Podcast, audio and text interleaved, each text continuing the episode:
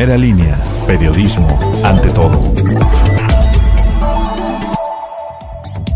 Saludos martes 29 de diciembre, quien le informa es Hugo de la Cruz Sánchez, bienvenidos al podcast de Primera Línea. Autoridades policiales confirmaron que el cuerpo de la persona que fue hallada sin vida en el interior de una galería filtrante de unos 65 metros de profundidad pertenecía a una mujer, quien fue encontrada en completo estado de descomposición. Fue personal de la Sociedad de Agua San Miguel perteneciente al municipio de San Francisco Altepeji quienes la encontraron. Está en carácter de desconocida, vestía un suéter color rojo, blusa roja a cuadros, un pantalón de mezclilla de color azul y tenis de color negro con blanco. Debido a que el incremento de contagios y personas hospitalizadas por COVID-19 llegó a números exponenciales porque no se siguieron las medidas sanitarias, el gobernador del estado Miguel Barbosa Huerta dio a conocer que se llevará a cabo un segundo cierre de actividades a fin de evitar el colapso en enero. La disposición incluye a los 217 municipios de la entidad desde este 29 de diciembre al 11 de enero de 2021. En este tiempo quedará prohibido el ambulantaje, la instalación de tianguis y además se restringirá el acceso a establecimientos y supermercados. Un estudiante de 16 años de edad fue hallado sin vida en el interior de su domicilio en San Francisco Altepeji. Sus familiares se percataron de los hechos hallando al joven colgado de una soga al cuello desde las escaleras. Hasta el momento se desconocen los motivos del hecho.